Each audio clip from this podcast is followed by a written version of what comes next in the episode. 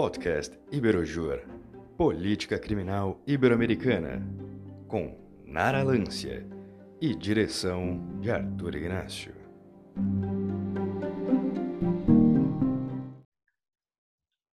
Olá, sejam bem-vindos ao terceiro episódio do nosso programa Política Criminal Ibero-Americana e hoje falaremos um pouco sobre o judiciário e o sistema prisional. E para falar sobre este tema, convidamos a doutora Sonali Sluhan, acredito que eu tenha pronunciado corretamente o sobrenome da doutora. A doutora Sonali é juíza do Tribunal de Justiça do Rio Grande do Sul, é também titular da Vara de Execuções Penais de Porto Alegre e a doutora, inclusive, jurisdiciona, ou seja, atua ativamente no Presídio Central, o qual atualmente recebe o nome de Cadeia Pública de Porto Alegre. O Presídio Central já foi considerado pela OEA, que é a Organização dos Estados Americanos, e por uma comissão parlamentar de inquérito da Câmara dos Deputados em 2008 como o pior presídio do Brasil e da América Latina. E também em 2014 foi listado entre os seis piores, entre as seis piores, desculpa, prisões brasileiras, em um estudo feito a pedido da BBC Brasil e realizado pela Pastoral Carcerária e pela ONG Justiça Global. Bom, primeiramente, antes de começarmos a entrevista, queremos te agradecer, doutora, por ter aceitado gentilmente o nosso convite para estar aqui hoje conversando conosco sobre o judiciário e o sistema prisional. E já aproveito para iniciar a nossa entrevista com a nossa primeira pergunta. Doutora Sanali, em que medida o judiciário, considerando o seu dever constitucional para proteção e promoção dos direitos humanos fundamentais, deve assumir a responsabilidade para o gozo destes direitos no sistema prisional? Em primeiro lugar, bom dia. Eu queria agradecer o convite, para mim é um prazer e eu acredito que à medida que a gente consiga alcançar o maior número de pessoas, não só aquelas que atuam no direito, mas a sociedade como um todo, e esclarecer o funcionamento desse sistema carcerário que, do meu ponto de vista, não é claro para muita gente, nem para as pessoas que atuam uh, no judiciário, inclusive, também como os advogados, enfim, e não conhecem o sistema carcerário, não, não entram, nunca entraram, não tem nenhum contato, a população em geral, então é bem pior. Enfim, no, no que diz respeito à tua pergunta, a responsabilidade do judiciário é total, né? Porque no momento que passa para nossas mãos na execução criminal fiscalizar a pena que já foi dada durante o processo criminal. A pessoa já foi julgada, já foi condenada a cumprir uma pena. E quando ela vai cumprir essa pena, se desrespeita todo o tipo de determinação legal. Nós, juízes da execução criminal, nós trabalhamos literalmente na ilegalidade, porque tudo aquilo que tem previsto na lei não é aplicado. Então, nós temos, no meu ponto de vista, que ser garantidores desses direitos que existem previsão legal. Então, não é colocar dentro da cadeia e esquecer a pessoa lá dentro. Não é um belo dia lembrar que ela tem direito à progressão de regime, porque não são benefícios, como chama a lei, são direitos. Tem direito à progressão de regime e simplesmente conceder ou não essa progressão e esquecer todo o resto do cumprimento da pena.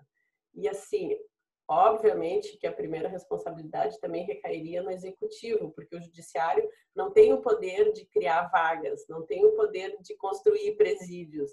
Nós simplesmente trabalhamos com aquilo que já está posto, essa obrigação seria do executivo. E como é esquecido, então, acredito que nós, como juízes na execução criminal, nós temos a obrigação total e responsabilidade é nossa de manter minimamente o lugar onde a pessoa está recolhida para que ela possa cumprir a pena conforme a determinação legal. E a doutora já teve algum problema com algum dos presos por ser mulher ou já sofreu algum tipo de preconceito por ser mulher pelos agentes da Brigada Militar, que é a instituição que administra o presídio central? Assim, eu fiscalizo, né, e os processos dos presos que estão no presídio central são meus, e não só do presídio central, mas atualmente todo o complexo de charqueadas e mais alguns outros presídios que são administrados pela SUSEP, que é a nossa superintendência dos serviços penitenciários. Então, eu atuo, é um ambiente basicamente masculino, né, porque são homens só recolhidos, atuo com a Brigada Militar e com a SUSEP, porque no central está a Brigada Militar e nos outros presídios está a SUSEP, são os agentes penitenciários. Por parte dos presos, eu nunca sofri nenhum tipo de discriminação. E eu sou juíza e atuo na execução há 25 anos. Eu nunca tive nenhum tipo de problema com os presos. Eles são respeitosos e, é claro, eu acredito que isso advém da maneira como eles são tratados. Porque os casos que nós temos relatados de alguns presos uh, mediante ameaça ou alguma coisa, normalmente a recíproca é verdadeira. Existe uma falta de respeito inicial e aí o que a gente tem, com raras exceções de pessoas que têm algum problema, enfim, mental, que isso é muito comum dentro dos presídios, a gente vê que é uma reação a uma primeira ação. Mas, incrivelmente, por parte da Brigada Militar, não nessa gestão atual do Presídio Central, porque a Brigada Militar está muito tempo ali, mas a gestão anterior, antes dessa última troca, foi bem complicado. Já sofri, sim, discriminação, é um ambiente extremamente machista, e a Brigada Militar, a gente sabe, eles têm uma hierarquia, né? e eles respondem diretamente ao superior deles. Então, muitas e muitas vezes eu notei que por ser mulher eu sofri esse tipo de discriminação, mas não por parte dos presos nunca. Mas como que a doutora lida com essa discriminação ocorrida por parte da Brigada Militar? Alguma vez uh, já, já passou pela sua cabeça desistir de lutar pela promoção e proteção dos direitos humanos fundamentais dos presos por conta disso? É, como é que a gente lida? Como é que tu lida? Porque nós vivemos num mundo extremamente machista, né? Então, essa lida diária com o machismo, com a discriminação, eu acho que faz parte da vida de toda mulher que tem minimamente a consciência de que essa discriminação existe. Então, é da mesma maneira que a gente lida no nosso dia a dia jamais, jamais passou pela minha cabeça desistir em função disso. Nunca, de maneira nenhuma. Nunca me passou e acredito que não vai passar nunca. Mas o, que, o esforço que eu faço é que as pessoas tenham a consciência de que elas são machistas. Culturalmente, originariamente, são machistas, tanto os homens quanto as mulheres. Então, a partir dessa constatação, a gente tem que tentar né, se posicionar sabendo que nós, a priori, somos machistas. E, mas desistir jamais. Eu nunca vou deixar de atender em função de uma discriminação. Muito interessante, realmente. Infelizmente, nós mulheres ainda sofremos muito essa questão do machismo que está respaldada pelo sistema patriarcal, né? Infelizmente, esse sistema ainda não acabou e acho que ainda vai é, perdurar por algum tempo ainda, mas a, nossa luta tem que ser diária para fazer com que é, este sistema em si, né, é, voltado que é o sistema patriarcal em si, é, não nos atinja e que a gente não deixe de, de lutar por aquilo que acreditamos, né? E como eu mencionei no início é, deste episódio, a doutora jurisdiciona no Presídio Central de Porto Alegre e esse presídio já foi considerado o pior presídio do país e também da América Latina. Então, tomando por base isso, por quais motivos a doutora acredita que o presídio central recebeu é, essa classificação? Na época que o presídio central recebeu essa classificação, existia um pavilhão a mais, que era o pavilhão C, que foi parcialmente demolido no governo Tarso Genro que o secretário era o Ayrton Michels, inclusive foi uh, televisionado, né? Eles deram a primeira martelada para a demolição desse pavilhão. Esse pavilhão, ele tinha três pisos, como a maioria dos pavilhões ali no Presídio Central, com alguma exceção, uma única exceção. Três pisos que são as galerias.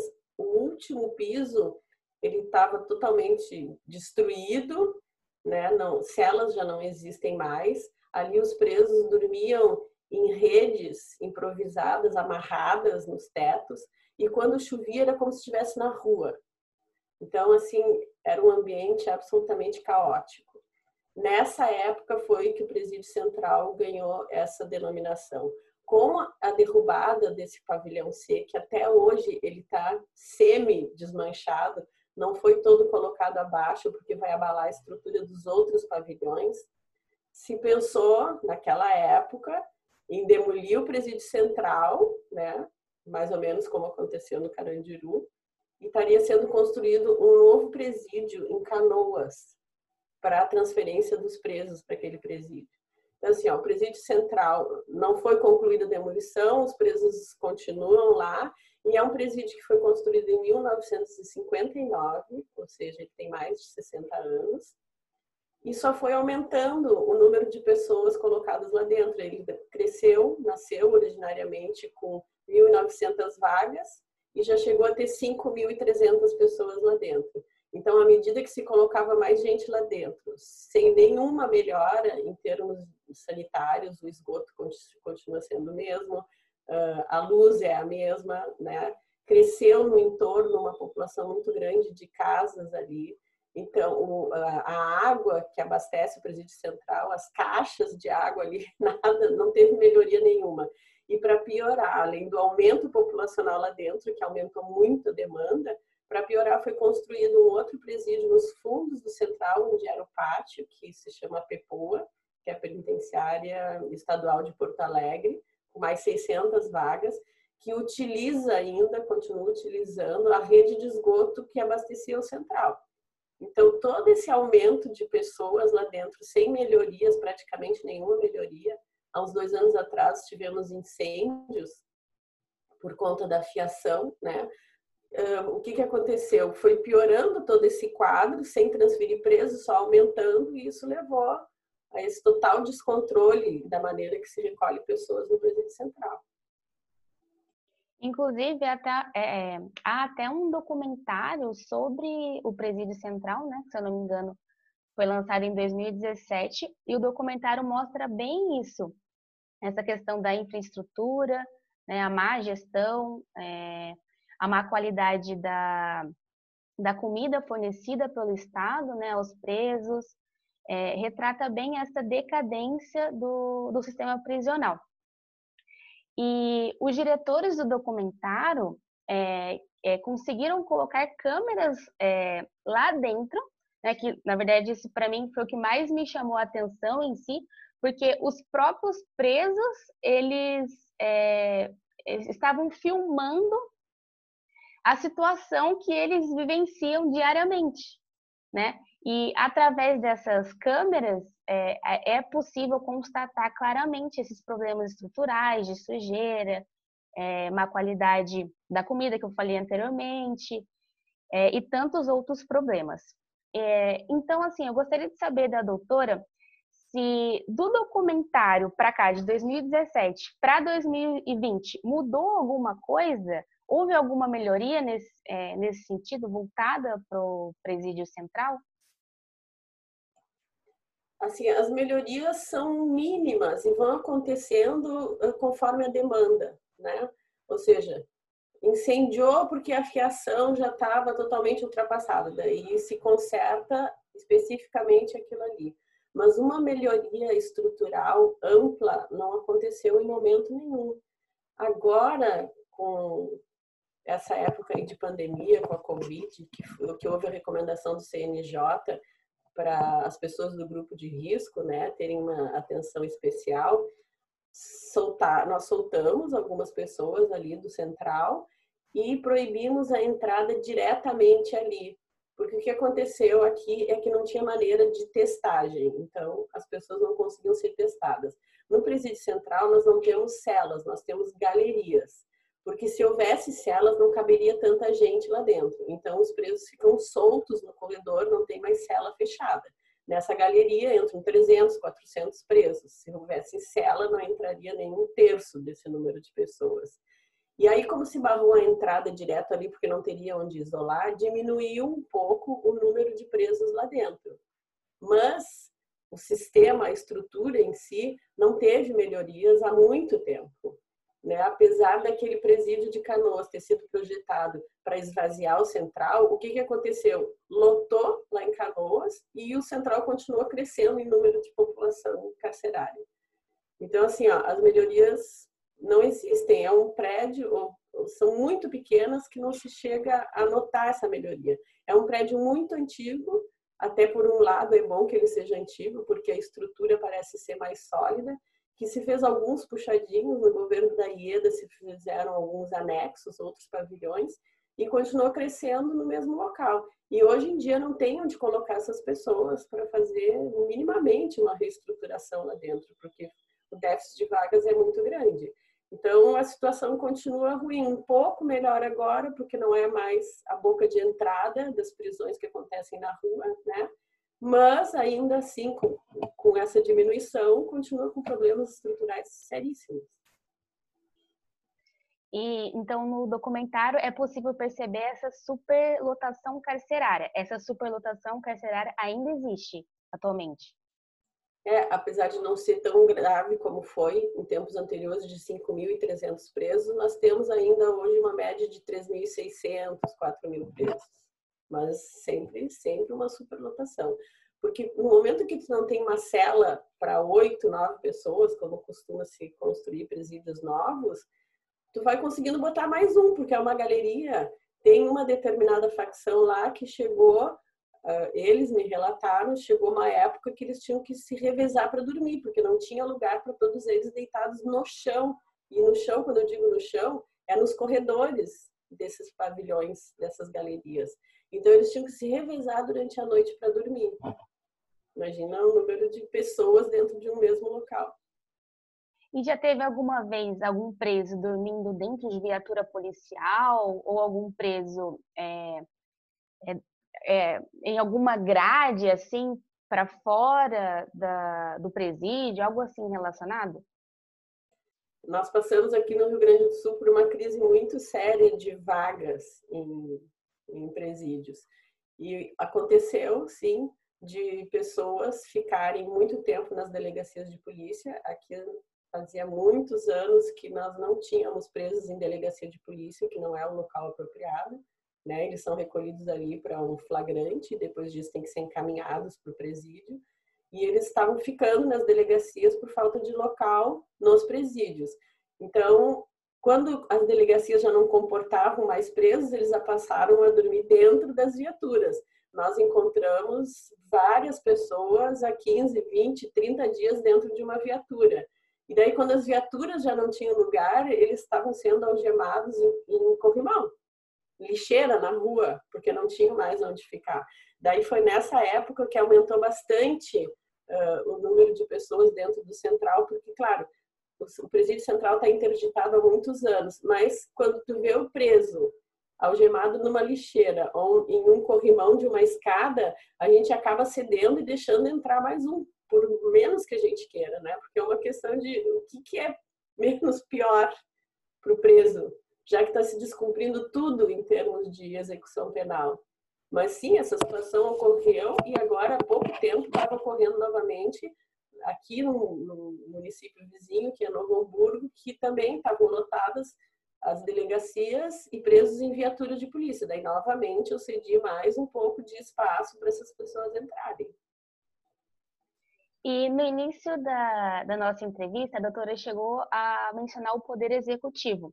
Na sua visão, essa situação ocorre porque o Estado não destina as verbas que deveria destinar a, aos presídios?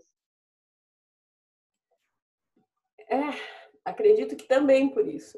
Na verdade, sim, falta um plano gestor, em, sei lá, uma política clara em termos de encarceramento.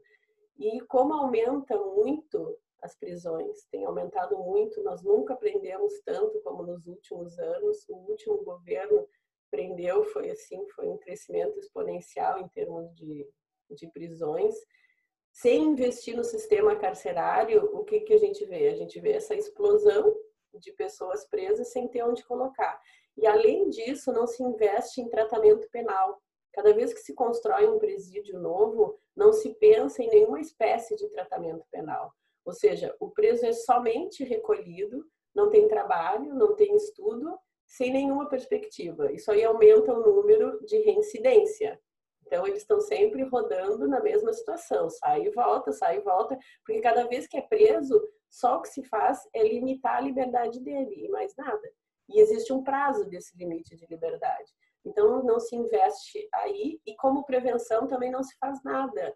Que, do meu ponto de vista, o executivo teria que, que prevenir, né? Porque para a pessoa não se educa preso. A pessoa, quando vai presa, ela está presa porque ela já fez algum, já cometeu algum ato ilícito na maioria das vezes, não vou dizer 100%, porque já peguei muitos erros ali de pessoas encarceradas que foram absolvidas. Mas então, no momento que ela está ali encarcerada e que não se oferece nada de tratamento penal, nós não conseguimos modificar essa pessoa nada, para nada. Então, ressocialização não existe. Então, sem nenhum investimento, não só na estrutura dos presídios, né, mas com construção sem previsão de tratamento penal, sem acompanhamento ao egresso, porque ele também sai do presídio e não tem nenhum tipo de acompanhamento. Aí fica, fica difícil, né? Nós temos um círculo que não se interrompe nunca, de pessoas que saem e voltam.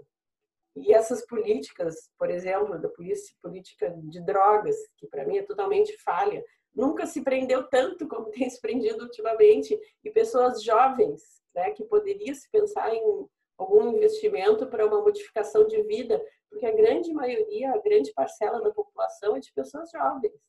São muito jovens. Os presos antigos são muito raros hoje em dia, quando você vai no presídio. Então, é um círculo que não se interrompe nunca sem esse investimento. Se já está preso, um tratamento penal, prevenção antes da pessoa ser presa, porque lá dentro ela não vai ser educada e acompanhamento ao egresso. Então, sem esse movimento, fica quase impossível de estancar. E o que a doutora tem conseguido fazer com relação a essa situação que se encontra o presídio central referente à superlotação, infraestrutura e tantos outros problemas que a gente já mencionou aqui? Qual que é a sua política adotada no presídio com relação a isso? Assim, ó, eh, nós, eu faço atendimento regular lá. Nós temos algumas fichas que nós distribuímos lá para que eles preencham as fichas e nos devolvam para a gente poder ver a situação deles lá dentro, né? Por, distribuímos essas fichas por galerias, elas são distribuídas, nós recolhemos, depois a gente dá um retorno para eles da situação de cada um e procuramos manter em dia uh, os benefícios que eles têm direito, ou seja, que eles não fiquem mais tempo além daquele que está previsto para ele ficar. Ele tem uma pena X de condenação, num prazo ele vai ter que progredir de regime. Então, nós procuramos ter em dia o atendimento desses benefícios, para minimizar o tempo dentro do, do presídio. Fora isso, não se consegue fazer quase nada, porque a brigada ainda tem um déficit de pessoas trabalhando lá dentro. Eles precisariam de muitos brigadianos mais. Então, qualquer coisa que se pense em oferecer lá dentro, nós não conseguimos movimentar o preso, porque não existem brigadianos suficientes. Até na escola, nós temos uma facção lá que não pode frequentar a escola, que já é um número mínimo que frequenta, né? Mas eles não podem frequentar a escola porque eles não podem se confrontar com outras pessoas que não sejam da facção deles. Então, como o brigadiano não consegue fazer essa movimentação lá dentro, essa facção está proibida de estudar, por mais que eles peçam. Então, a gente consegue fazer pouquíssima coisa dentro de uma estrutura superlotada e sem nenhum investimento lá dentro. É muito difícil, muito difícil mesmo, por mais boa vontade que se tenha. Às vezes se consegue alguma doação, nós tínhamos uma escola de artes lá dentro, se conseguia doação de materiais para eles trabalharem, essa escola já não existe mais por, por conta dessa movimentação e da falta de material, enfim, nós não temos local apropriado lá dentro do central para oferecer praticamente nada. E a senhora já, já chegou a realizar alguma soltura de algum preso é, do presídio central por conta da situação que eles se encontram? da situação, tu diz da situação geral de, de abandono, enfim, lá dentro? Sim, a, da situação referente à violação diária dos direitos humanos de, de, deles, né, dentro do, do presídio. Já teve que realizar alguma soltura por conta de uma dessa violação? Assim, ó, se eu fosse levar em conta essa violação, eu teria que soltar todos eles, né? Então, o que se faz é pontualmente. Por exemplo, em casos de saúde, porque apesar de haver lá dentro do presídio central, nós temos um contrato com a prefeitura que cedeu, então nós temos profissionais lá dentro, exames, atendimento. Muitas vezes não se dá conta de fazer o atendimento necessário porque não tem especialidade lá dentro. Então, se dentro do presídio não é dado esse atendimento de saúde, nós sim já soltamos mais de uma pessoa, mais de um preso para que ele possa fazer o atendimento na rua, porque eu não vou assumir de maneira nenhuma a responsabilidade de uma pessoa vir a falecer dentro do presídio por falta de atendimento de saúde, quando o executivo não dá esse atendimento, né? Então, sim, já foram soltos, mas especificamente por motivos de saúde. Eu não me lembro de outra situação que não seja essa. E atualmente o presídio central ele é composto por quantos pavilhões? Como que é, que é feita essa separação dos presos? Existem critérios objetivos para a tomada dessa decisão? Atualmente no presídio central nós temos nove pavilhões, porque o C esse foi demolido, né? Então o pavilhão C já não existe mais. A separação lá dentro dos pavilhões e depois das galerias é pelas facções.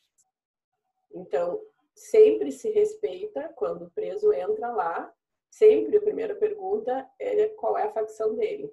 Se ele não tem facção, normalmente ele é colocado no bairro onde ele mora, porque Porto Alegre atualmente está fatiada, né? Os bairros têm uma facção que domina preferencialmente ali. Quando, quando isso não existe, a gente vê o crime na rua, matança, porque daí eles estão em guerra para tomar um determinado espaço. Mas hoje em dia já se sabe, ah, é de tal bairro, é tal facção. Então, se a pessoa entra lá e não tem, não tem facção, normalmente ele vai para o local aonde a facção domina no bairro onde ele mora. Isso porque, obviamente, ele não poderia ir para outro local porque ele deixa pessoas na rua. Então, é muito mais provável que ele encontre as pessoas com quem ele está acostumado a conviver na facção que domina o bairro e também porque isso é, é muito triste, mas existe bastante. Porque se a pessoa da facção que domina o bairro, que manda lá, sabe que ele está preso noutra facção, os familiares que estão na rua podem sofrer represálias.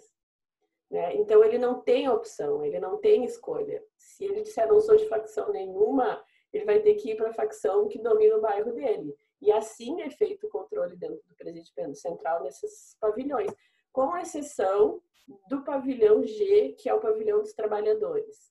Os trabalhadores que são escolhidos pela Brigada Militar para fazer o trabalho dentro do presídio central, eles se localizam nesse pavilhão G, independente de onde morem. Mas é preocupante também, porque o trabalhador, quando progride de regime, ele não pode ir para lugar nenhum, porque ele é uma pessoa marcada. Para os outros presos, esses trabalhadores escolhidos pela brigada, eles trabalham para a polícia. Então, esses trabalhadores depois já não vão ter lugar para cumprir pena no momento que eles saírem ali do central. É bem, bem complicado. Então, não há nenhuma separação assim por natureza do crime ou sexo biológico. A separação é por facção.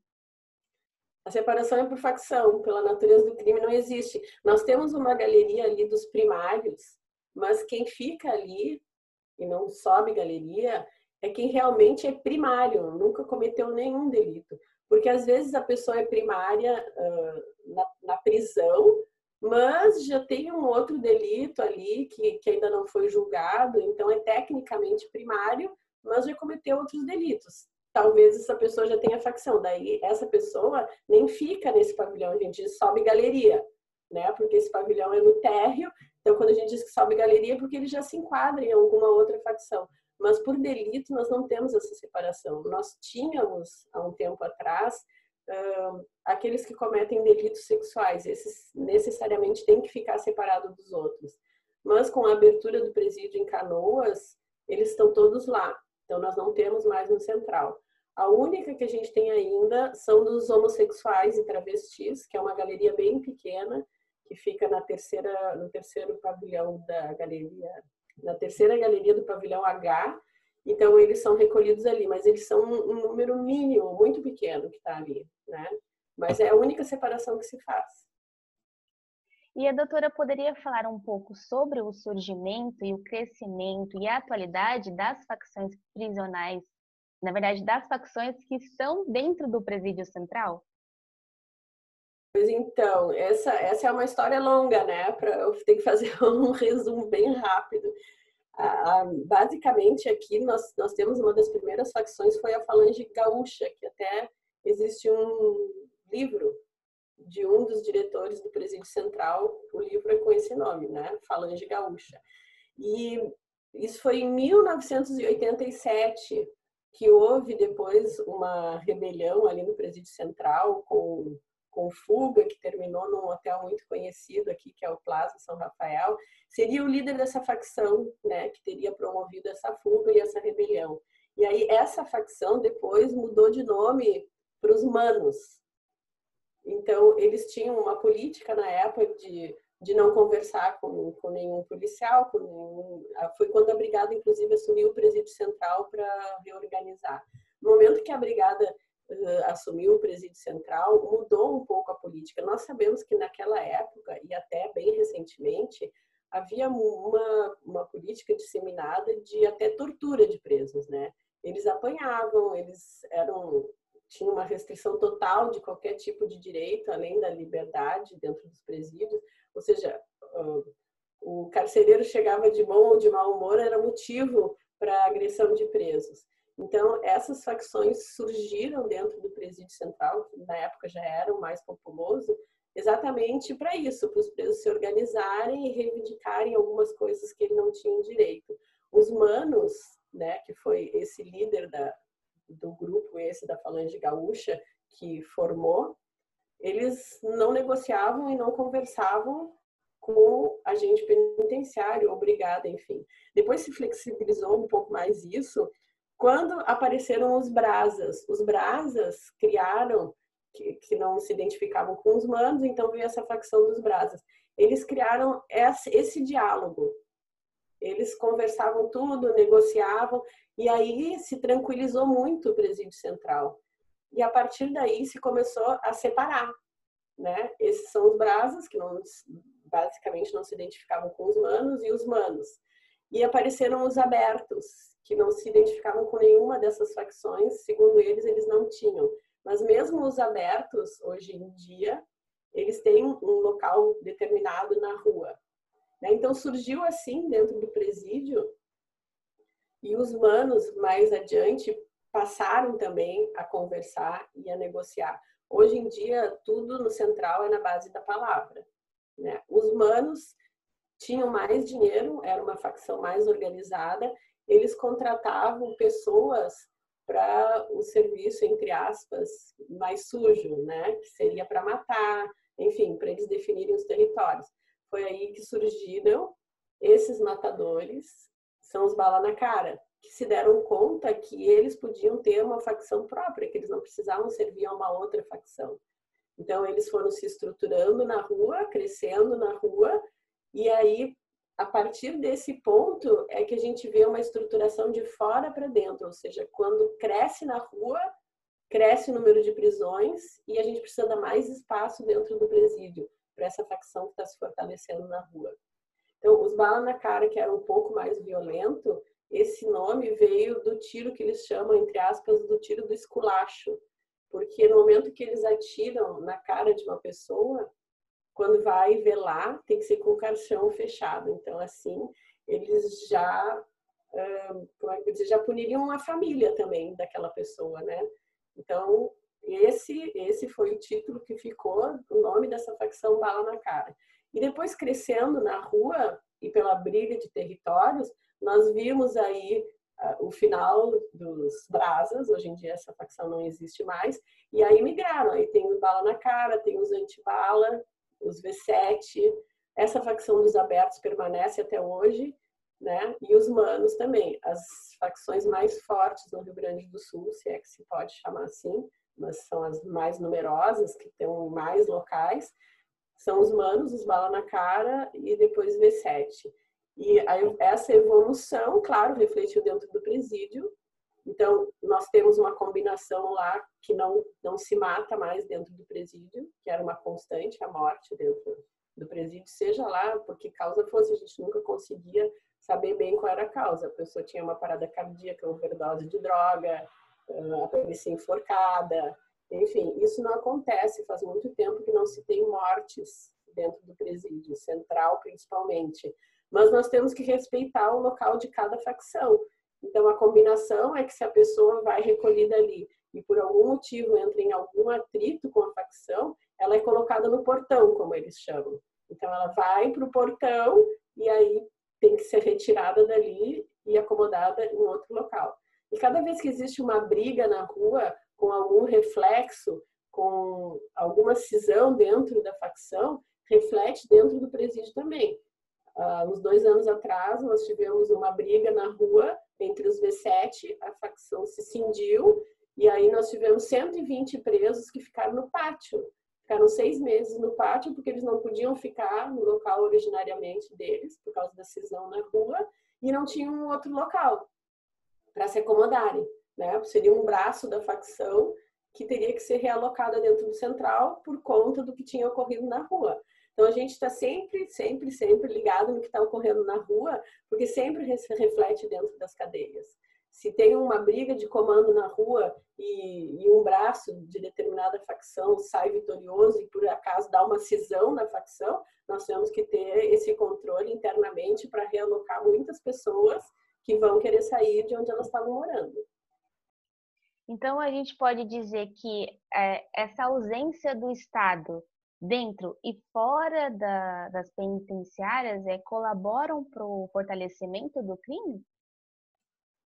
A maneira como se recolhe presos hoje em dia, sim, fortalece o crime. Porque com essa divisão interna, sem celas no presídio central, por facções, Ainda que houvesse celas, porque no complexo de charqueadas, por exemplo, todas as penitenciárias lá têm celas. Só que nós não podemos ter numa mesma galeria, ainda que com celas, presos que não sejam da mesma facção, porque eles vão se encontrar no pátio, eles vão transitar dentro do corredor e isso é morte certa. As maiores brigas, as maiores rebeliões que dão dentro dos presídios é no encontro dessas facções, porque eles têm disputa do lado de fora. E sim, o Estado ausente dentro dos presídios, recolhendo desta maneira, o que faz é fortalecer as facções que cada vez têm mais soldados à disposição. Porque se a pessoa não tem facção na rua, cometeu um delito, entra ali, tem que escolher para onde vai e acaba se alocando numa facção, ela certamente depois vai fazer parte dessa facção, não vai poder morar em nenhum outro lugar que não seja onde ela já morou, e ainda pode sair endividada dali de dentro. Porque como o Estado não provê tudo aquilo que o preso precisa, eles dão o jeito deles, de alguma maneira. Então, eles vão sustentar uma pessoa, ainda que ela não seja da facção, mas esteja morando, né, como se chama aqui, nós chamamos de morar, porque afinal de contas é o local deles, às vezes por muito tempo. Então, se essa pessoa está morando naquela facção, ela fatalmente vai sair endividada por conta da carência de coisas que o Estado não alcança dentro do presídio. E aí, assim, nós só engordamos as facções. Interessante. E até o doutor Alejandro, na, que foi o nosso primeiro entrevistado, ele chegou a dizer que o jeito como o Brasil é, pune fez com que fosse possível surgir as facções prisionais, né? E agora, com o que a doutora falou, complementou bem assim é, essa visão. E no documentário é, é mostrado que há uma cantina dentro do presídio central. E essa cantina vende alimentos, produtos de higiene, bem como outras mercadorias. Então, eu gostaria de saber da doutora qual, o que, que a doutora pensa sobre a existência desta cantina dentro do presídio central. Pois é, eu, do meu ponto de vista, é uma vergonha isso porque o Estado, teoricamente, no momento que recolhe uma pessoa, né, para cumprir uma pena, teria que suprir as necessidades dessa pessoa. Existe previsão legal. Essa pessoa, quando recolhida, tem direito ao trabalho, ao estudo, à comunicação com o mundo exterior, enfim, é uma maravilha. A lei de execuções penais é uma lei excelente, se nós conseguíssemos cumpri-la. Não conseguimos. Então, o Estado ainda já deficitário no alcance de bens para os presos que estão recolhidos ali naquele local, instala uma cantina ali dentro, que é caríssimo o aluguel daquela cantina. Há uns anos atrás, quando na época do presídio central do documentário, era o metro quadrado mais caro de Porto Alegre. Né? Hoje em dia eu não tenho mais essa noção, porque ali é uma luta em glória, a gente não consegue fazer nada daquela, naquela cantina. E aí, isso aí gera um comércio que é um absurdo também, porque cada galeria tem o seu cantineiro, que eles chamam, que recebe essa lista das necessidades dos presos, vai até a cantina, que é dentro do central, nos corredores ali. Então, o cantineiro tem essa liberdade de movimentação para ir até a cantina e comprar os itens. E lá dentro da galeria, ele revende esses itens. Porque os presos não têm acesso à cantina tem acesso ao cantineiro da galeria deles. E daí, quando ele compra lá na cantina, depois ele revende e chega com um preço absurdo lá. E assim é que os presos se endividam pela falta do Estado em proporcionar itens básicos. Nós não estamos falando nem de supérfluo. Eles consomem muito refrigerante, mas não é nem disso que eu estou falando. Estou falando em material de higiene, papel higiênico, enfim, itens básicos, realmente, que eles não têm pelo Estado. Fora isso, também produtos alimentícios, porque só pelas imagens do central a gente vê a precariedade da alimentação que é cedida, né? E aí é autorizado que as visitas levem o que nós chamamos de sacola. Nessa sacola se autoriza cinco itens. Ali no central, às vezes, é um pouquinho mais flexível. Só que se a visita não tem dinheiro, tem pessoas que trabalham, não deixam de dar alimento em casa para poder levar a sacola para o preso. Se a pessoa não tem dinheiro para levar essa sacola, nós vamos ter o que eles chamam ali do preso caído. Esse preso caído é aquele que não recebe visita ou não recebe sacola. E aí ele fica carente total de, do, do, material, não só da comida, como do material de higiene. Né? E é suprido pela cantina. Então, no meu ponto de vista, é um absurdo, porque o Estado falha ao não uh, conceder para o preso ali o que está previsto legalmente, não estou falando nem de regalias, e depois o Estado explora uma cantina, né, que vai ganhar dinheiro, pagar um aluguel altíssimo para o Estado, vai ganhar dinheiro dos presos, fazendo um comércio interminável ali descontrolado. Então, são os familiares das vítimas que levam os produtos que são vendidos dentro da cantina? Não, não, os familiares dos presos, não das vítimas, né? As vítimas não estão encarceradas. Os familiares dos presos que levam, ao, eles têm direito a levar nessa sacola até cinco itens. Mas a cantina, não, a cantina é autossuficiente, é como se tu tivesse um bar, só que só entram os itens permitidos para comercialização. Mas eu já, já visitei presídios que eles compravam até chuveiro na cantina para colocar dentro da, da galeria, porque não tinha chuveiro com água quente né? Mas não são, as visitas levam diretamente para o preso, aquelas que têm condições, elas levam diretamente para o preso essa sacola com cinco itens. E a cantina está ali vendendo todo o resto que é autorizado dentro do presídio. Desculpa, na verdade eu quis dizer familiares dos presos e aí eu falei vítima. Pensei uma coisa e falei outra. Mas dando aqui continuidade à entrevista, é quem que administra essa cantina? Assim, porque é, para mim não ficou muito claro assim como é, é quem, quem faz essa administração. Pois então, essa cantina é através da SUSEP, existe um processo licitatório, né? Daí quem ganha a licitação é que se instala ali a do Central já está há muitos anos, muitos anos ali. E um, essa administração, o aluguel e o recebimento do dinheiro é feito pelo Estado através do SUSEP. Depois é repassado um percentual para o presídio central, se eu não me engano, deve chegar a uns 50% do que é arrecadado ali na cantina, mas do que é arrecadado no valor de aluguel, né? Que é uma, um dinheiro fixo, não o lucro que a cantina tem com as vendas. Uh, daí é repassado para o presídio central, mas não monetariamente, eles não recebem dinheiro. Eles recebem através, ah, agora queimou tudo aqui, a gente vai precisar de tanto para consertar a fiação. Então, é esse repasse que é feito para o presídio central. Mas a administração é do Estado através da SUSEP, que é a Superintendência dos Serviços Penitenciários. Mas, na sua visão, este lucro que o Estado obtém não deveria ser repassado totalmente para o presídio central, já que a cantina fica dentro do presídio central?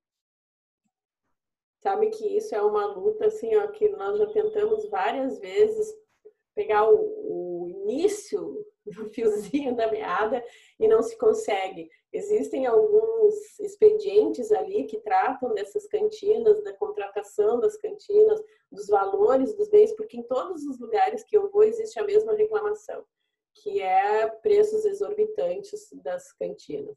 Daí se faz uma cobrança, e a resposta não vem, e o processo licitatório judiciário não faz parte desse processo licitatório, é tudo através do executivo. E sim, no meu ponto de vista, deveria ser passado sim para o central, porque lá no central não se tem dinheiro para absolutamente nada. É muito comum o judiciário, através das penas alternativas, que se arrecada dinheiro nessas penas alternativas, repassar dinheiro para o central quando eles precisam de algumas coisas. Recentemente, foi repassado dinheiro para eles instalarem câmeras de vigilância lá dentro do central, que fiscalizariam os pátios, os corredores. Daí se, se, montou toda essa estrutura através de dinheiro cedido pelo judiciário, da arrecadação dessas penas alternativas. E aí ela precisa de manutenção, então o judiciário colabora com a manutenção também, né? E esses contratos das cantinas sempre foi uma coisa meio entre aspas, obscura. O judiciário não tem ingerência nessa contratação das cantinas, do valor recebido e de como ele é administrado. E na sua visão, o Estado ele acaba sendo omisso, imprudente e negligente com relação à atual situação que se encontra o presídio central? E também não só o presídio central, né, mas os presídios existentes no Brasil atualmente? O Estado é totalmente omisso, assim, ó, nessa essa última administração que nós temos agora da SUSEP, eh, eles estão se esforçando muito e estão conseguindo fazer alguma coisa, porque agora nós temos uma secretaria de presídios, que antes a SUSEP fazia parte da Secretaria de Segurança Pública. Então era uma grande confusão, porque a Secretaria de Segurança Pública tinha o viés de combater o crime na rua e prender, mas no momento que já está presa a pessoa era esquecida. Então, com essa separação e uma outra secretaria, a gente pode pensar até em termos de verba, que antes a SUSEP sempre foi o primo pobre. Então, eles não tinham dinheiro, a SUSEP não, viaturas para comprar viaturas, para botar gasolina nas viaturas, ficava sempre, sempre, sempre o último da fila para receber alguma verba fazendo parte da Secretaria de Segurança Pública né? Porque quando se fala em segurança pública, a primeira coisa que vem à mente é ir na rua e prender. Mas não se pensa que, ao recolher pessoas da maneira como nós recolhemos nesses presídios, quem clama por segurança pública está dando um tiro no pé. Porque o que está fazendo? Está só dando grande alta escolaridade para pessoas dentro de um presídio para entrarem no crime, para se organizarem, para terem cada vez mais força na rua. Então, no momento que não se investe nos presídios para, de alguma maneira, cortar esse ciclo e se pensa só em prisão, nós estamos só aumentando o número de presos e fortalecendo as facções. Então, o Estado é omisso, é negligente, é imprudente, todas as, as formas de culpa eu vejo aí. Então, é, essa omissão, essa imprudência, essa negligência do Estado acaba indiretamente e diretamente, né, aumentando a criminalidade, podemos dizer assim? Pois para mim parece tão claro que eu não consigo, por isso que quando existe a oportunidade da gente expor um pouquinho mais, né? Porque para mim é tão, tão claro isso que eu não consigo entender como é que as pessoas normais, comuns, não entendem isso, né? Porque assim, ó, nos últimos anos nunca se prendeu tanto, nós temos um déficit de vagas em presídios enorme e a criminalidade não diminuiu, a violência nas ruas não diminuiu. Então, alguma coisa está errada, né? Eu acho que já teria que ter se parado para pensar a respeito disso há muito tempo. Porque se nós continuamos construindo presídios, os presídios estão lotados, não tem mais onde botar preso, e a violência na rua não diminui, a criminalidade não diminui, ao contrário, tem aumentado, alguma coisa está errada. Assim, a roda não está rodando, em algum lugar ela está travando. E aí nós continuamos repetindo um pouco mais da mesma coisa. Continuamos prendendo indiscriminadamente, sem dar nenhum tratamento penal, não investimos em educação e aí nós vemos crescer a criminalidade dessa maneira exorbitante e incontrolável. Porque o índice de reincidência no Brasil beira 70%. Eu não posso falar em números objetivamente, porque nós não temos um estudo sério sobre a reincidência. Não temos, então nós temos alguns indicadores que nos levam a crer que gira em torno de 70, 75, 80% às vezes, né? Quando nós conseguimos de alguma maneira implementar um sistema diferenciado nas cadeias, nós temos um exemplo aqui de uma cadeia nesse complexo de Canoas, só uma delas lá. Em Canoas nós temos na PECAM, que se chama esse complexo, PECAM 1, 2, 3 e 4. A 1 foi a primeira a existir com trabalho, todo preso tem trabalho, estudo, e ali o índice de reincidência diminuiu para 10%, nem isso. Então, assim, ó, é visível, o que parece é falta de vontade, porque não é possível que não se consiga implementar um sistema onde se recolhe pessoas que sejam violentas, que estão condenadas, e não se faça nada, e se devolva ainda pior para o convívio em sociedade, porque ela sai. No Brasil não existe pena de morte, não existe prisão perpétua, então nós deixamos essas pessoas contidas por um tempo e elas vão para a rua novamente, sem ter aprendido nada, ou melhor, escoladas no crime dentro do presídio. E a, até quando o Estado não cumpre com o papel dele dentro das penitenciárias, quem acaba fazendo isso são as facções, né? Sim, as facções têm as lideranças lá dentro, porque tu imagina eu chegar no portão de uma galeria que tem 400 pessoas do portão para dentro e tentar conversar com alguém ali. É impossível. No entanto, eu consigo fazer isso quando eu chego no portão da galeria, porque eu tenho uma pessoa ali que é o comando daquela galeria que normalmente reflete alguma posição dentro da facção, né? Então, ele ali, se ele manda fazer silêncio, a galeria inteira, 400 pessoas, ficam de boca fechada e eu consigo falar. Se eu digo, alguém aí quer conversar comigo, ele forma uma fila indiana e as pessoas vêm um por um e conversam comigo ali, segundo a demanda que eles têm. Então, é extremamente organizado dentro da galeria porque senão nós, nós não conseguiríamos segurar o central. O, o central só se mantém assim, na base da palavra, porque são muitas pessoas presas ali dentro, uma estrutura de 1959, sem nenhum investimento, e poucos brigadianos para manter essa estrutura. Precisaria de muito mais brigadiano ali dentro. Por isso que muitas vezes não se consegue fazer a movimentação. Então, tudo é na base da palavra. Então, nós temos lá dentro, sim, um outro executivo, né? Já que o Estado está totalmente ausente. E a doutora faz atendimento é, dentro da, do presídio central com qual frequência, assim? Então, eu vou uma vez por semana, ou mais, se for preciso, né? E aí eu tenho uma listinha dos presos que querem falar comigo, e aí eu faço esse atendimento individual. Nós temos ali um local da administração, e aí os presos eles circulam por um corredor, sobem numa escada daquelas de caracol e saem numa cela que é ali do lado da sala onde eu faço atendimento. Ali eu faço atendimento individualizado. Eles vêm por um, eu abro a situação deles no computador, eu passo, né, pego a demanda deles também para depois dar algum encaminhamento. Normalmente eles vêm cheios de papéis, porque cada vez que eles saem da galeria dizem que vão falar com o juiz. Outros mandam papel, daí, daí eu já tenho uma nova listagem para outra semana mas esse é o atendimento individual. Ah, fora isso, eu circulo, porque quando a gente circula dentro da cadeia, a gente tem contato com o preso. Como eles estão soltos dentro da galeria, eles chegam até o portão gradeado. Então, no momento que eu subo em cada uma dessas galerias, eu tenho contato direto através desse portão gradeado.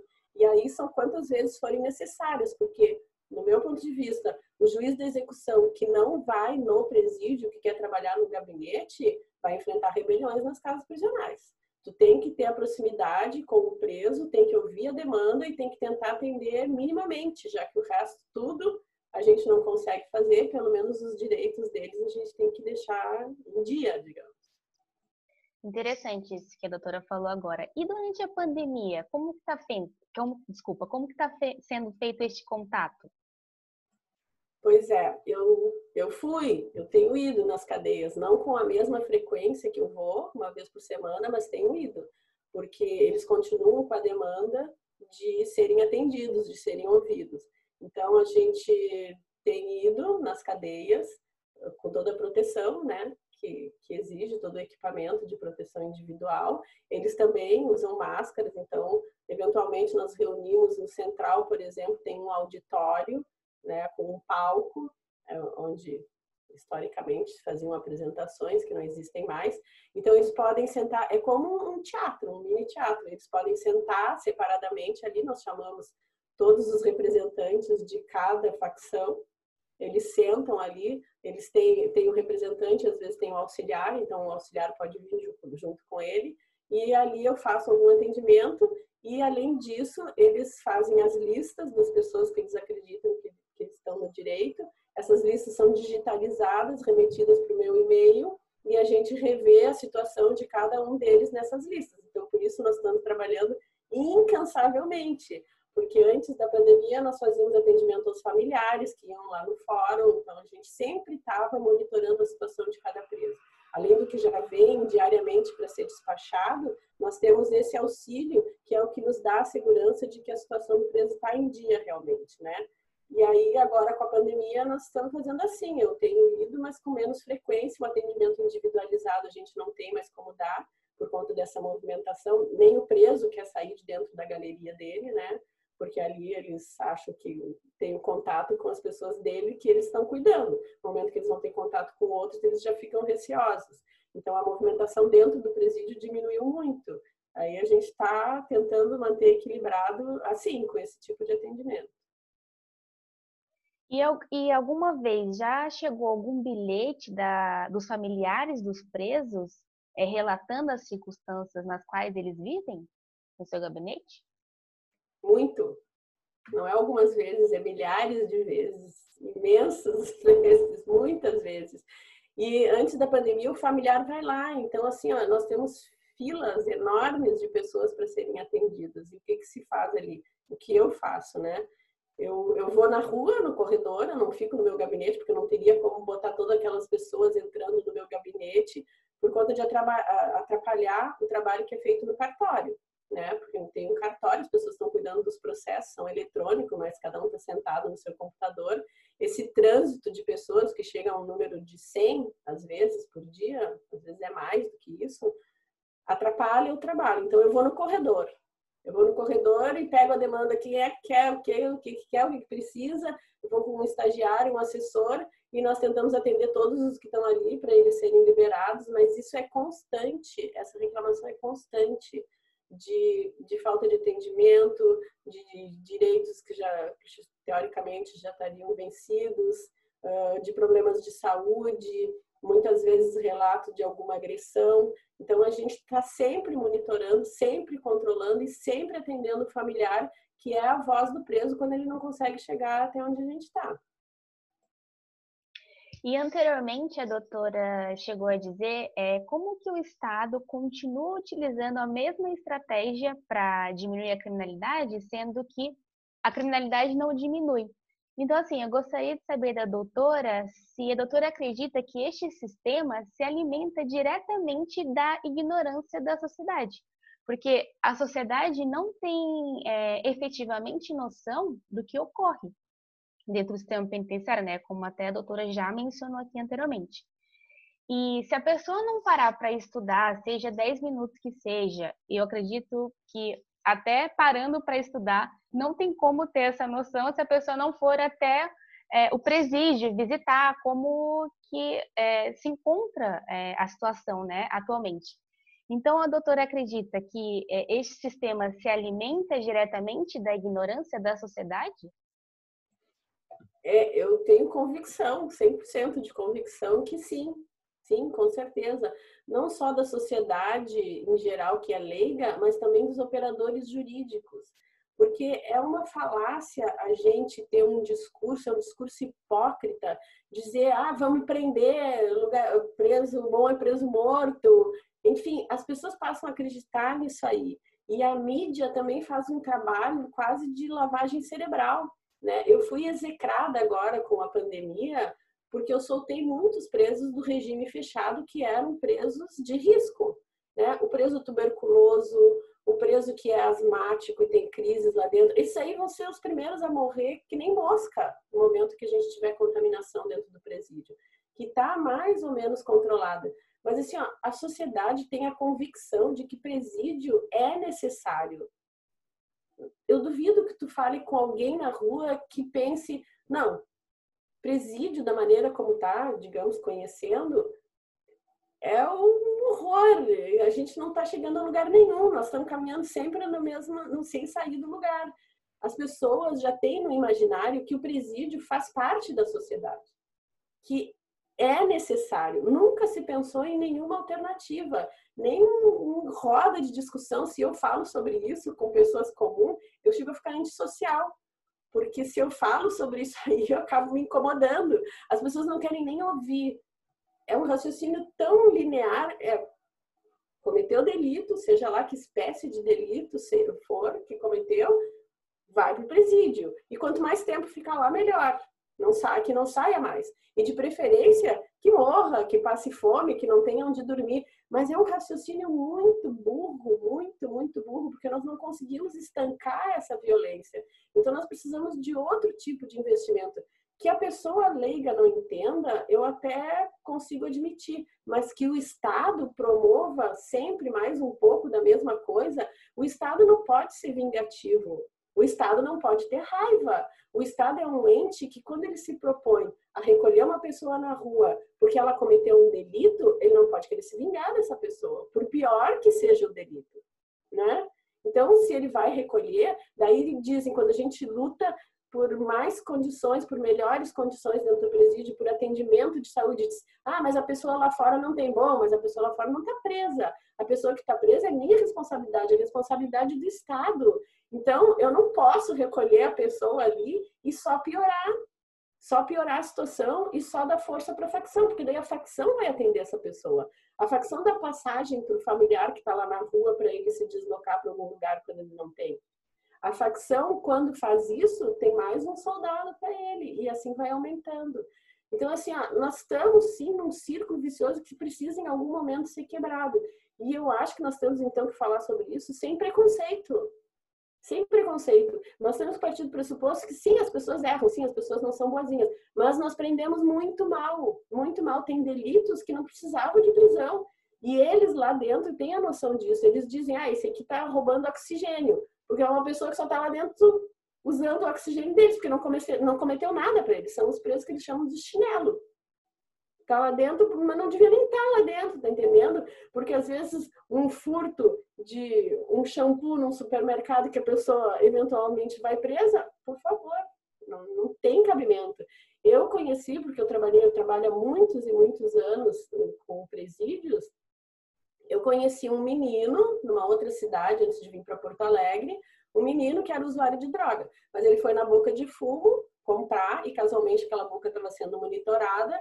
Ele foi preso como traficante, porque ele estava com a droga ali, uma quantidade que era para o consumo dele, foi preso como traficante. Foi colocado num lugar com os traficantes, porque não se fazia nenhuma separação e não se faz hoje em dia.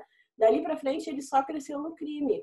Daí, dessa cidade menor que eu estava antes, eu fui encontrar ele aqui em Porto Alegre, na PASC, que é o Presídio de Alta Segurança, para ver como foi um crescimento e em pouco tempo. Ele continua, não é mais um menino de 19 anos, como era na época, mas tem nem 30 anos.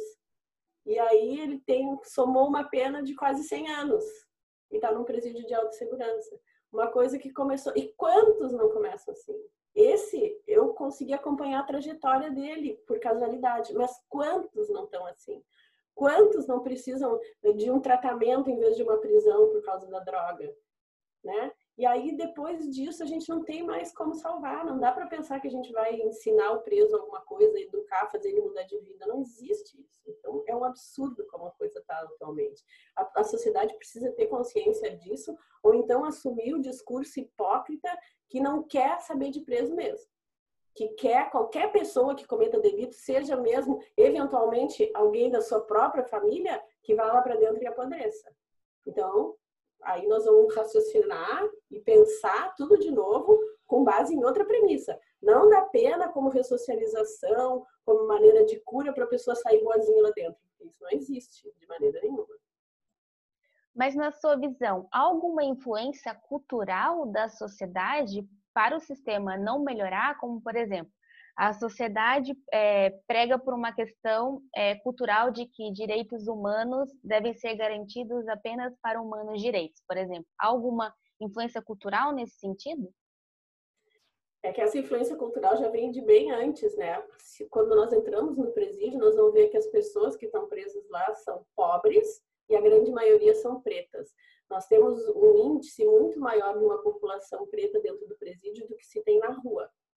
Né? O número de, de pretos não é tão grande na rua como dentro do presídio. Então, já, já com essa visão, nós já estamos marginalizando uma parte da população culturalmente que já está fora de tudo, já vivem à margem de tudo, não tem os seus direitos garantidos. E daí para frente, para ir para o crime, é muito rápido. E essa população que já é excluída, culturalmente, culturalmente, as pessoas já pensam mal dessa população. Essa população, a gente não ouviu recentemente discurso de pessoas do alto escalão do nosso poder executivo aqui do Brasil, dizendo que até as empregadas estavam viajando de avião. Meu Deus do céu, isso aí dói na alma da gente, porque como assim? Tem gente que por ser de uma determinada classe não tem os mesmos direitos que eu ou que vocês? Eu não consigo entender isso. Então, culturalmente, já tem essa discriminação na rua. Nós vemos isso todo dia. Por que tantos movimentos contra o racismo? E isso aí se propaga, então, em relação ao preso, não tem nem o que dizer, né? Parece, para mim parece tão óbvio que às vezes eu fico sem palavras. Então a doutora acredita em um sistema penal seletivo que a grande parte da população carcerária é preto, pobre e analfabeto, né? Mas é, isso aí não é uma crença minha, isso é constatável. Porque já se fez vários levantamentos dentro dos presídios e é essa população que está lá presa. Então não é uma questão de acreditar, é constatação científica de que realmente é essa população que está dentro do presídio. E sobre a política de combate às drogas? Uh, na sua visão, a doutora acredita que uh, esta política de combate às drogas levou e leva ao encarceramento em massa? Sim, com certeza.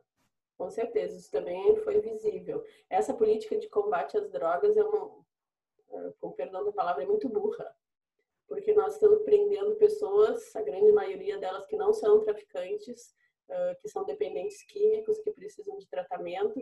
E fora isso, se nós liberássemos a droga, eu sou absolutamente a favor da liberação da droga. Para mim, o uso da droga é uma questão de saúde pública. Se a pessoa é dependente química e não quer, quer se tratar, ela tem que ter uma rede de apoio para ela conseguir sair disso. Nós não temos. Nós temos uma dificuldade muito grande de alguns presos, por exemplo, que são drogados, depois dentro do presídio existe muita quantidade de droga, continua entrando ainda agora, mesmo porque antes era atribuída a responsabilidade à visita que levava a droga. Eles estão sem visita desde o dia 23 de maio e continua se apreendendo droga dentro do presídio. Então é uma incógnita de como é que ela entra. E essa pessoa que às vezes quer sair assim, ó, com um ato de coragem, de, de autonomia e de boa vontade, diz, não quero mais isso para mim, nós temos dificuldade de tirar essa pessoa da droga, porque o presídio está infestado de droga, então ali no presídio central nós temos um pavilhão específico para isso, que é para aquele que quer fazer tratamento, que realmente não entra droga nenhuma, nem cigarro. Mas nós só temos 70 vagas nesse pavilhão. Imagina que no central nós temos quatro, quase 4 mil pessoas recolhidas, então, nós não atendemos a demanda. E quando eles saem, se a gente quer encaminhar num regime semiaberto para ele fazer um tratamento, nós não temos local para encaminhar esse preso para tratamento. Né? É, é, tratado com total descaso. Então, essa política de, de drogas que só prende é um absurdo. Isso aí está só inflando os presídios com pessoas que muitas vezes são doentes e não são bandidos. mas a doutora acredita em uma política criminal seletiva quando o crime envolve drogas, seja quanto ao consumo ou seja quanto ao tráfico, por exemplo. É, pobre e preto com duas gramas de maconha é bandido que merece passar o resto da vida dentro de uma penitenciária. Mas já branco de classe média ou rico, né, de classe média para cima, é, quando é pego com a mesma quantia, é, a sociedade já não deseja o mesmo a essa pessoa. A senhora é, acredita em uma política criminal seletiva quando o assunto é, se refere a drogas? Sim, eu acredito 100%. A gente vê isso diariamente. Pessoa, é muito raro eu encontrar dentro do presídio uma pessoa de classe média ou alta presa por droga. Nunca vi. Nunca encontrei. Eu tenho 25 anos de magistratura, não, não encontrei. Eu preciso que me apresentem hoje em dia. Isso aí é, é o que acontece, né? Então, nós temos que, pelo menos, admitir que é uma parcela da população que sempre vai presa, que já está pré-estabelecido quem é que vai ser preso. E é realmente é isso que acontece. Os policiais entram nas vilas, se eles têm que cumprir uma meta de prisão, eles entram numa vila, eles vão prender muita gente numa vila. Porque ou a pessoa tem alguma droga, ou tem um celular que está receptado de alguém, ou anda com uma arma para sua proteção, porque a facção ali é dominante quando vê tem a outra facção que vai invadir. Se prende muita gente, muita gente nas vilas. Então, claro, isso aí já está pré-determinado quem vai ser preso, de que maneira e por quê. E aproveito aqui, já que estamos falando sobre drogas, né, para avisar aos nossos ouvintes que dia 9, que foi quinta-feira passada, nós lançamos nosso primeiro episódio de um especial que estamos fazendo sobre políticas de drogas que vai ao ar todas as quintas-feiras. Então, para quem quiser ouvir, basta procurar no nosso canal de podcast. E é um assunto que, infelizmente, ainda é um tabu para a sociedade e é um assunto que precisamos falar sobre. Além do mais, precisamos falar sobre exatamente porque é um tema que está interligado com a política criminal adotada no Brasil. E dando aqui continuidade à nossa entrevista, e sobre a questão da ressocialização, a doutora já falou um pouco sobre isso, mas eu queria é, saber um pouco mais é, da senhora sobre isso. A doutora é, acredita em ressocialização? O que significa ressocializar para a doutora em si? E também a doutora já mencionou que há um programa, se eu não me engano, de socialização dentro de um de um pavilhão, uma galeria dentro da, do presídio central, e eu gostaria que a senhora falasse um pouco mais desse programa que existe dentro da, do, do, do presídio central. É, eu não acredito em ressocialização, porque é, a maioria das pessoas que estão lá não estão nem socializadas, nós somos a fundo do que quer dizer. Então, como é que nós vamos pegar pessoas que não estão nem socializadas e tentar ressocializar num ambiente como é o presídio central? Mas o que eu falei foi do índice menor de retorno ao crime, né? E não é no presídio central, é lá em Canoas, que tem um local específico. Ali no central nós temos só um pavilhão, uma galeria de um pavilhão, aliás, que é o E1, que tem 70 presos que querem se livrar da droga. Então, eu não vejo trabalho nenhum nesse sentido. Eu vejo minimamente algum esforço feito pelos diretores de algumas casas prisionais. Agora eu tenho um colega que está no tribunal e eu estou substituindo ele por um ano, e daí eu estou tomando conta de todo o complexo de charqueadas. E Arroio dos Ratos, que é um presídio que tem ali perto de charqueadas, né, que é aquela região carbonífera. Ali em Arroio dos Ratos está sendo feito um excelente trabalho pelo administrador e pelo esforço dele individual. Então, os presos estão fabricando colchões e agora, nessa atual pandemia, eles estão fabricando máscaras para serem doadas, inclusive. Eles recebem o tecido e aí eles fabricam essas máscaras. O preso, nesses locais, nesses presídios maiores, ele só tem trabalho, não é remunerado, com exceção desse local que eu mencionei agora, que eles fazem os colchões, então o empresário realmente está remunerando conforme a previsão legal. Mas a máscara, por exemplo, e os outros trabalhos que eles fazem, como eu citei ali no Central, que tem um pavilhão só dos trabalhadores, é só pela remissão da pena. Ou seja, muitas pessoas alegam que é um trabalho escravo. Se for pensar, realmente é um trabalho sem nenhuma remuneração. Eles trabalham, às vezes, muitas horas, além das oito horas, e é na faxina, na cozinha, uh, os paneleiros que alcançam as grandes panelas, e é só pela remissão. Três dias trabalhado diminui um dia da pena. Basicamente é isso que acontece. Então, como é que vai se falar em ressocialização em locais assim? É um absurdo, não existe isso. E acreditar nisso é outro absurdo ainda maior por total desconhecimento de como é que funcionam as coisas no presídio. Mas é, se houver uma reestruturação é, dos presídios, aí a doutora acha que seria possível uma ressocialização? Eu acredito que para ver uma reestruturação no presídio, nós vamos ter que botar tudo abaixo e começar do zero. E além disso, nós vamos ter que prender só quem precisa estar tá preso. Né? Se tu pensar no estelionatário, por exemplo, que dá um golpe ali em ti, do cheque, enfim, isso aí dá cadeia. Mas o que a vítima quer não satisfaz ninguém. Porque o que a vítima quer é ser ressarcido do direito que né, foi tirado dela, o valor econômico, no caso de um estelionato econômico, enfim. O preso vai ali só ocupar espaço e de repente fazer uma escola de crime, né? Também não vai adiantar nada. Então não satisfaz a ninguém esse tipo de, de coisas, esse tipo de maneira como está posto. E aí nós vamos ficar sempre fazendo um pouco mais da mesma coisa, não vamos terminar nunca com isso.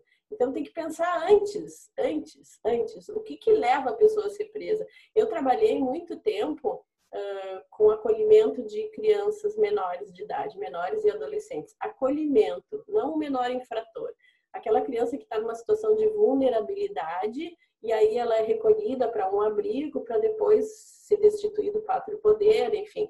E ali eu já vi a falta de intervenção do Estado, porque essas crianças que eram recolhidas não se dava nenhum tipo de assistência para a família, porque as famílias a gente não pode pensar, ah, eles são ruins, eles são de má índole, por isso que eles maltratam a criança. Não, são pessoas normalmente sem educação nenhuma e sem condição nenhuma de ter uma estrutura familiar que atenda a necessidade de uma criança menor de idade. E aí a gente recolhe, não dá atendimento nenhum para a família, deixa a criança num abrigo sem dar o atendimento necessário para a criança que está no abrigo recolhida. Eu ouvi discurso de adolescentes recolhidos nesses abrigos que me diziam: Tia, eu não quero ficar lá, o emprego que eles conseguem para gente é de empacotador de caixa, sem nenhum demérito, né? E se eu não quero ficar lá empacotando no caixa de supermercado, se eu vou para a boca de fumo e o que eu ganhei no mês lá eu ganho num dia na boca de fumo como aviãozinho. Tá entendendo que não tem nenhum atrativo para isso aí? Então nós temos que começar muito antes. A gente tem que ir para esses locais da população carente e dar estudo, dar trabalho. E quando eu falo em dar estudo, não é um, esse estudo comum aqui que eu tenho pessoas que estão na quarta série dentro do presídio que não sabem ler e escrever é um estudo de cidadão, da pessoa que saiba o que, que ela tem direito, o que, que ela tem à disposição dela, ferramentas que ela possa utilizar para vir a exigir isso quando ela se posicionar na sociedade de alguma maneira. Então, é muito antes, a coisa como está agora, eu não vejo solução. Que não seja prevenção e investimento na prevenção os presídios como estão agora estruturados, a maneira como se prende, nós só vamos ver essa roda girar cada vez mais ampla. E sempre no mesmo ponto nós vamos chegar. Mas a doutora ainda acredita no Brasil? Ainda acredita que o Estado possa é, criar políticas públicas de prevenção nesse sentido? tu tá me colocando num brete, como dizem os presos lá, para falar da política do Brasil. Atualmente eu não acredito. Pode ser que se houver alguma mudança, eu tenho um quadro no meu gabinete que diz que os bons são maioria. E eu realmente acredito, quero acreditar nisso, senão minha vida se torna impossível, né? Eu acredito realmente que os bons são a maioria. Nós, no meio de toda essa confusão que estamos vivendo, a gente está vendo pessoas bem intencionadas, né? Fazendo dar certo, apesar de tudo eu acho que tem que ter uma reestruturação de base, com pessoas com boa vontade, porque não é possível que não se consiga fazer nada. Eu, não quero acreditar que não se consiga fazer nada, senão eu vou me aposentar e vou embora, não sei para onde, mas vou. É, eu acredito é, que enquanto houver esperança, né, é, ainda há solução. Acho que a gente não pode perder a, a esperança nunca. A gente tem que ser é, otimista, não podemos ser pessimistas nesse sentido, né? E a doutora acredita que a pena privativa de liberdade ela é democrática? Não. Pena privativa de liberdade não é um pouco democrática, nem um pouco democrática. Uh, é, tá mais para uma ditadura, enfim. Mas da maneira como está posta, eu não vejo como, como mudar, entendeu? Porque desde o Código Penal que prevê os crimes, ali para mim já tem um viés que está sendo seguido, né? Quando o legislador lá diz que tal, tal conduta é crime, ele já está pensando em quem ele vai punir. Então isso não é nem um pouco democrático, né? De maneira nenhuma. E aí a gente acaba punindo sempre a mesma pessoa. Por isso que sempre os mesmos é que estão no presídio. Porque quando se faz a lei lá atrás, que a gente vai ter essas leis no Código Penal que vai vir a condenação e a restringir direitos das pessoas, a gente já sabe quem é que vai ser preso. Né? Então é muito difícil isso, não é democrático. Mas a doutora é a favor da pena privativa de liberdade? Da maneira como está, eu sou totalmente contra a pena privativa de liberdade. Eu acredito que a prisão é para alguns delitos poucos violentos e para algumas pessoas que realmente, se tu deixar na rua, vai ser um problema sério, vai colocar em risco a saúde e o bem-estar de muitas pessoas, mas são poucas, são poucas, bem poucas. E essas poucas teriam que ser recolhidas sim em regime fechado e com o tratamento penal. Eu acho que aí a gente veria alguma modificação. O resto dá para tratar de outras maneiras que não seja recolher e encarcerar, com certeza. E para finalizar, o que a doutora acredita, tomando por base a, a, sua experiência como juíza, que possa ser feito pelo Estado para resolver ou para, pelo menos, amenizar o caos que se encontra é, no sistema penitenciário, no sentido de diminuir a criminalidade e também de enfraquecer as facções que estão, é, que existem né, atualmente dentro do presídio central? É, eu já falei durante durante toda a entrevista em, em várias coisas, né? Como investimento em educação, saneamento básico, enfim. Porque se tu vai nesses locais, nessas comunidades assim mais carentes, pelo menos aqui em Porto Alegre, eles não, eles têm esgoto a céu aberto, né? Daí a pessoa não tem nem onde frequentar. Se nós tivéssemos praças, locais públicos, escolas melhores, eu acredito que menos gente iria para a criminalidade, enfim. Mas fora isso, eu acredito muito em presídios pequenos, né? no máximo cento e poucas, duzentas pessoas. E esses presídios nas cidades, em todas as cidades. Não tem igreja, não tem prefeitura, tem que ter um presídio pequenininho ali. Porque hoje em dia o que, que acontece? O preso é deslocado dessas cidades, todas essas cidades pequenas no entorno de Porto Alegre, para o central. Quando ele chega ali, ele já está condenado a conviver com uma alta criminalidade, porque nós não temos separação. E ele fica distante da família. Os familiares que a gente atende fazem sacrifícios enormes, porque muitas vezes não tem o dinheiro para passagem, para fazer esse deslocamento de visita duas vezes por semana para não deixar o seu preso abandonado, o seu familiar abandonado. Se ele estivesse próximo da, na cidade onde ele cresceu e viveu a vida inteira, quando ele fosse preso, ele teria atendimento próximo também porque ele é uma pessoa conhecida da comunidade. Então, se nós construíssemos presídios pequenos na cidade onde a pessoa morou a vida inteira, onde ela tem a família, eu tenho assim, ó, quase 100% de certeza que seria uma mudança radical na situação atual de como estão os presídios. Né? Nós temos um movimento que são as APACs, eu não sei se tu conhece. Essas APACs são em presídios pequenos, para até 200 presos, e tem que ter o apoio familiar, ou seja, a família tem que estar próxima, porque não adianta tu fazer um trabalho interno e depois largar a pessoa ali ao Deus dará. Eu tenho vários presos que progridem por ser aberto e vão lá no fórum me pedir passagem. Vão a pé do presídio até o fórum porque eles não têm, eles não têm para onde ir, eles não têm dinheiro para nada. Daí, ah, eu preciso, eu moro em tal lugar, assim, assim, né? E aí a gente acaba suprindo como se fosse assistente social também, a gente acaba fazendo esse trabalho porque o Estado não oferece praticamente nada. Então, acho que alguma mudança viria por aí. Mas tudo isso é investimento, porque cada vez que se constrói um presídio novo, o complexo de Canoas é um presídio novo. 2.800 presos estão lá dentro. É um presídio imenso. A pessoa, quando é recolhida num local desses, ela perde a identidade. Quando ela perde a identidade, ela se identifica com a massa carcerária. E a massa carcerária está organizada em facções. E aí nós não terminamos nunca com isso. Muito interessante isso que a doutora falou agora. E eu conheço a Zapac, sim, inclusive uma das nossas próximas entrevistadas, é, ela é coordenadora do projeto APAC no Paraná e ela, nós iremos conversar com ela exatamente sobre o método APAC, a metodologia que é utilizada na APAC também. E para finalizar aqui então a nossa entrevista, é, quero te agradecer novamente em nome do Iberoju e dos nossos ouvintes a sua participação em nosso podcast.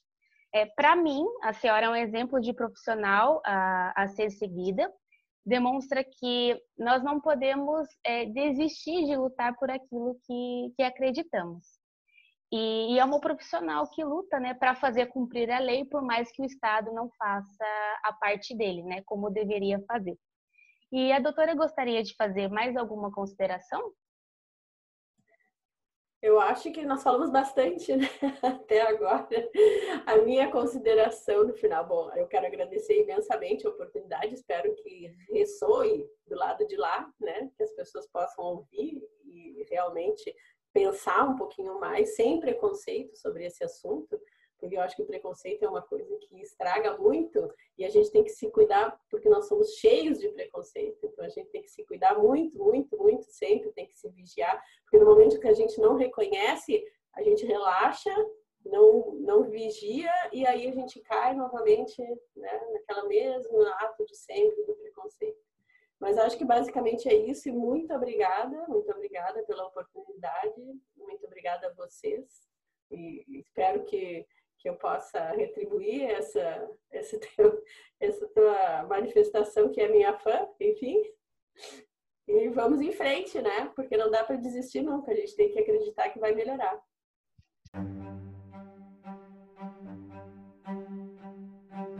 Este foi o terceiro episódio do nosso programa Política Criminal Ibero-Americana. Siga-nos para não perder nenhum episódio do nosso programa. Estamos em todas as plataformas de podcast. E para quem quiser nos seguir nas redes sociais, basta procurar por Iberoju. Estamos no Instagram, Facebook, LinkedIn e Twitter. Nessas plataformas você poderá ficar a par de todos os nossos eventos. E nos vemos no próximo episódio. Até mais!